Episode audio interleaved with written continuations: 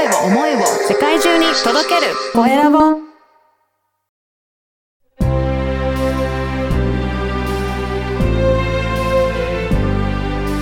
経営者の志こんにちは、小ラボの岡田です。今回は、平瀬楽器の平瀬智樹さんにお話を伺いたいと思います。平瀬さん、よろしくお願いします。よろしくお願いします。はまずは自己紹介からお願いいたします。い。えっ、と、兵庫県でうん、ヤマハの音楽教室とか、あと楽器店をしております、平瀬楽器の平瀬と申します。よはいろしくお願いします。よろしくお願いします。へえ、音楽教室とか楽器もやられて、えー、楽器はいろいろなものを、あれですかな、販売とかそういったことをされてらっしゃるんですか？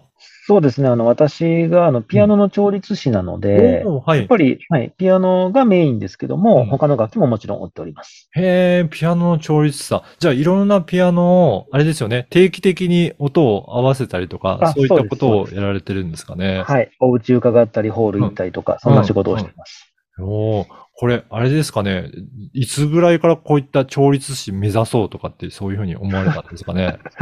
目指してはないんですけおおど、そうなんですか？はい。はい。あの、もともとうち、全然違う仕事から音楽の方に行ったんです。はい。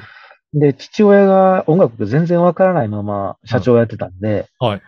お前はちょっと音楽のこと分かっとかなあかんって言われて、はい。もう大学終わったらもう調律の学校に入れられたってやつです。あ、じゃあ、もともとお家がそういった楽器店をされてたってはい、そうです。ねはい。家業が楽器屋ですね。どれ、どれぐらい続いてる、あれですか？家業なんですか？えっと、も、もともとはうち明治8年創業で、はい。はい。あと、もともとメガネ屋なんです。はい。はい。なので、あの、父も祖父もうんメガネの技師なんです。ええはい。で、ひょんなことから音楽始めたものの、うん音楽分からずにずっとやってたんで、っていう感じですね。あ、じゃあ音楽を始め、の授業を始められたのはお父様が始め、始めえっとね、まああ、そうですね。厳密には、あの、おじいちゃんなんですおじいけども、おーそうなんですね。はいへえ。じゃあ、そこを引き継いで、で、はい平瀬さんは、じゃあ、音楽のことを勉強するようにっていうことで、調律の勉強されて、は調律としてそうです。やられてらっしゃるんですね。なので、今はもうメガネとか全くせずに、うん。音楽、音楽だけです。だけで。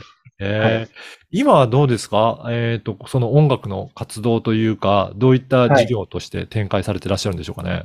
はい。現在は音楽教室がメインなんですけども、うんまあ、先ほど言ったようなヤマハの音楽教室と、はい。あと、独自の、あのうん、いわゆる個人レッスンですね。いろんな楽器の個人レッスンはい。をしています。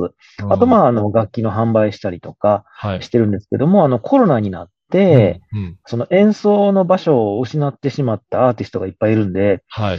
なんとかならんかなと思って、うんあの、配信のコンサートっていうのを始めています。はい。そうなんですね。オンラインでじゃあ、いろいろな人に演歌、の方でも聞いていただけるような、そういった配信のコンサートなんですね。へーはいなるほど。これは、あれですかね。やっぱりコロナになって、すやっぱり密を避けなきゃっていうことで、実際のリアルの場所でってなかなか難しい時期ありましたよね。そうですね。あの、ホールが使えなくなっちゃったんでう、ん。はい。うちの教室とかももちろん発表会もできなくなっちゃったんですけども、はいそのアーティストが困るだろうなっていうのがあって、で、勉強し始めました。おーあ、じゃあそれから勉強して発信の方もサポートできるような体制を作っていったっていうことなんですかね。そうですね。もともとはあの、音響の仕事をしてたので、うんそれとあと YouTube 結構長いことしてたんですよ。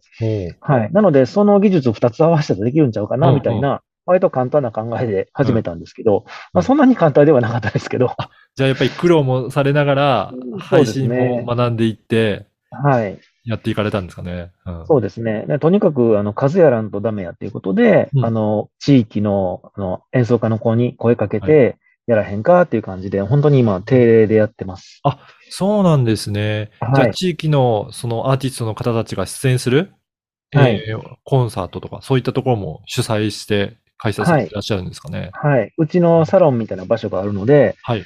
はい。そこからもう配信を、あの、毎月だいたい5本ぐらいかな、やってますね。おおあ、結構されてらっしゃるんですね。そうですね。はい。えーじゃあ今はそういったことも配信も活かしてビジネスも展開されているっていうことなんでしょうかね。そうですね。それを見て、うんその配信のコンサートをしたいっていう人もいますし、はい。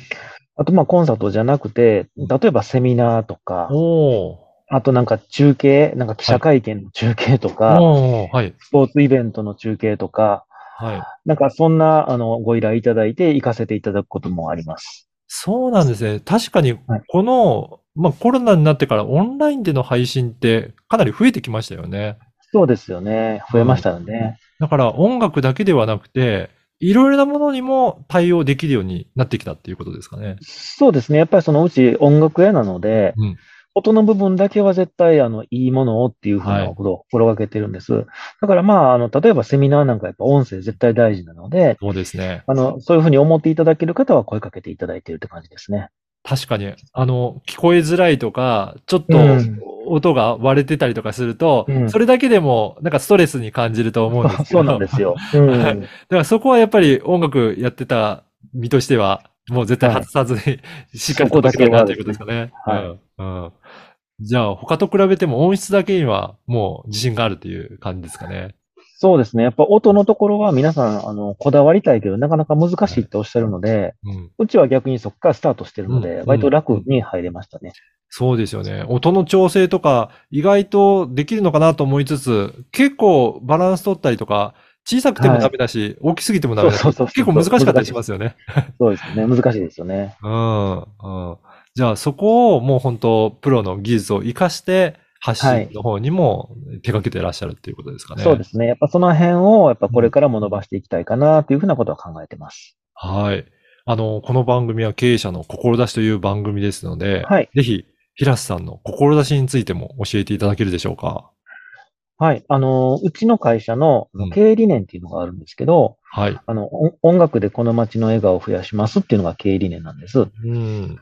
なので、やっぱり基本はやっぱり地域のことを考えて、まあ、例えばちびっこであったりとか、お年寄りであったりとか、そういう方たちがやっぱ音楽楽しめる、まず土壌をちゃんと作っていきたいうん。なというふうに思ってます。だからそのためには、やっぱりその広域で仕事を取っていくことも大事かなというふうなことも考えています。うんやっぱり地域の活動と、そのはい全国での活動とっていうのを、両面ではいやっていくっていうことですね。はい。あの、ぜひ今日のお話を聞いて、その、平瀬さんに、なんかそういった配信のお願いをしたいなっていう方もいらっしゃると思うんですが、こういった場合ははい、あれですかね、ホームページとかからお問い合わせいただいて大丈夫ですかね？はい、そうですね。ホームページに、あの、詳しいリンクとか貼っておきますので、はいまた。ご覧いただければと思いますし、はい。あと、あの、配信のコンサートうんは毎月毎月やってますんで、それ見ていただいて、コメントを送っていただくだけでも、そのやってる子たちの励みになるので、そうぜひ楽しんでいただければと思います。はいこのコンサートは、あの、地元のどういった方たちが出演されていらっしゃるんでしょうかね？えっと、今はうん、えっと、クラシックの子たちが中心なんですけども、はい。まあ、ポピュラーの子ももちろんいます。なんか、マリンバとか、オーボエとかの子がなんかアンサンブルやったりとか、うん。あとはフルートの、あの、フルーティストのせ、うちの先生なんですけども、はい。おしゃべりがすごい面白い人で、うんもう半分以上喋ってるみたいな、はいとか、えーそんなんとかやってます。はい。うんやっぱり本当にリアルの、まあ、コンサート参加できればそれはいいと思うんですけど、うん。やっぱりオンラインだと、どこにいても、全国どこからでも聞ける、見れるっていうのは、そういったメリットはありますかね？そうですね。それと、あの、演奏者に直接コメントがリアルタイムで送れるっていうのはすごく面白くて、はい。はい。なので、うちがやってる配信コンサートは、うんあの、コンサートをそのまま配信するんじゃなくて、はいちょっと面白い味付けをしようっていうことで、はい僕らも関わって、うん。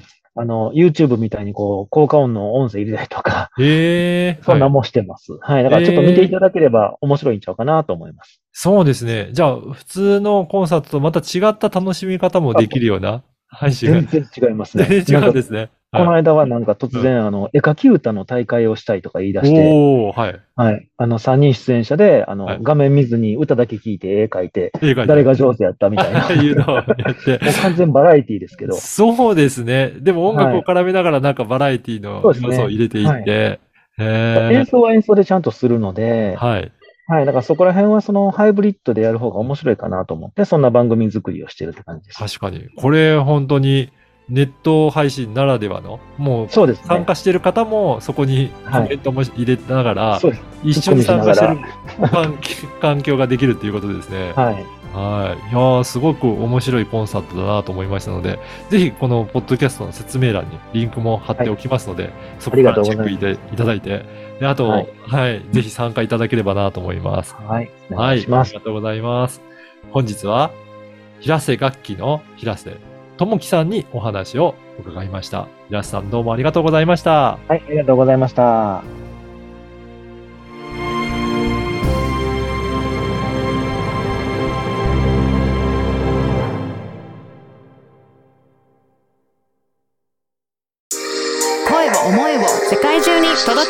声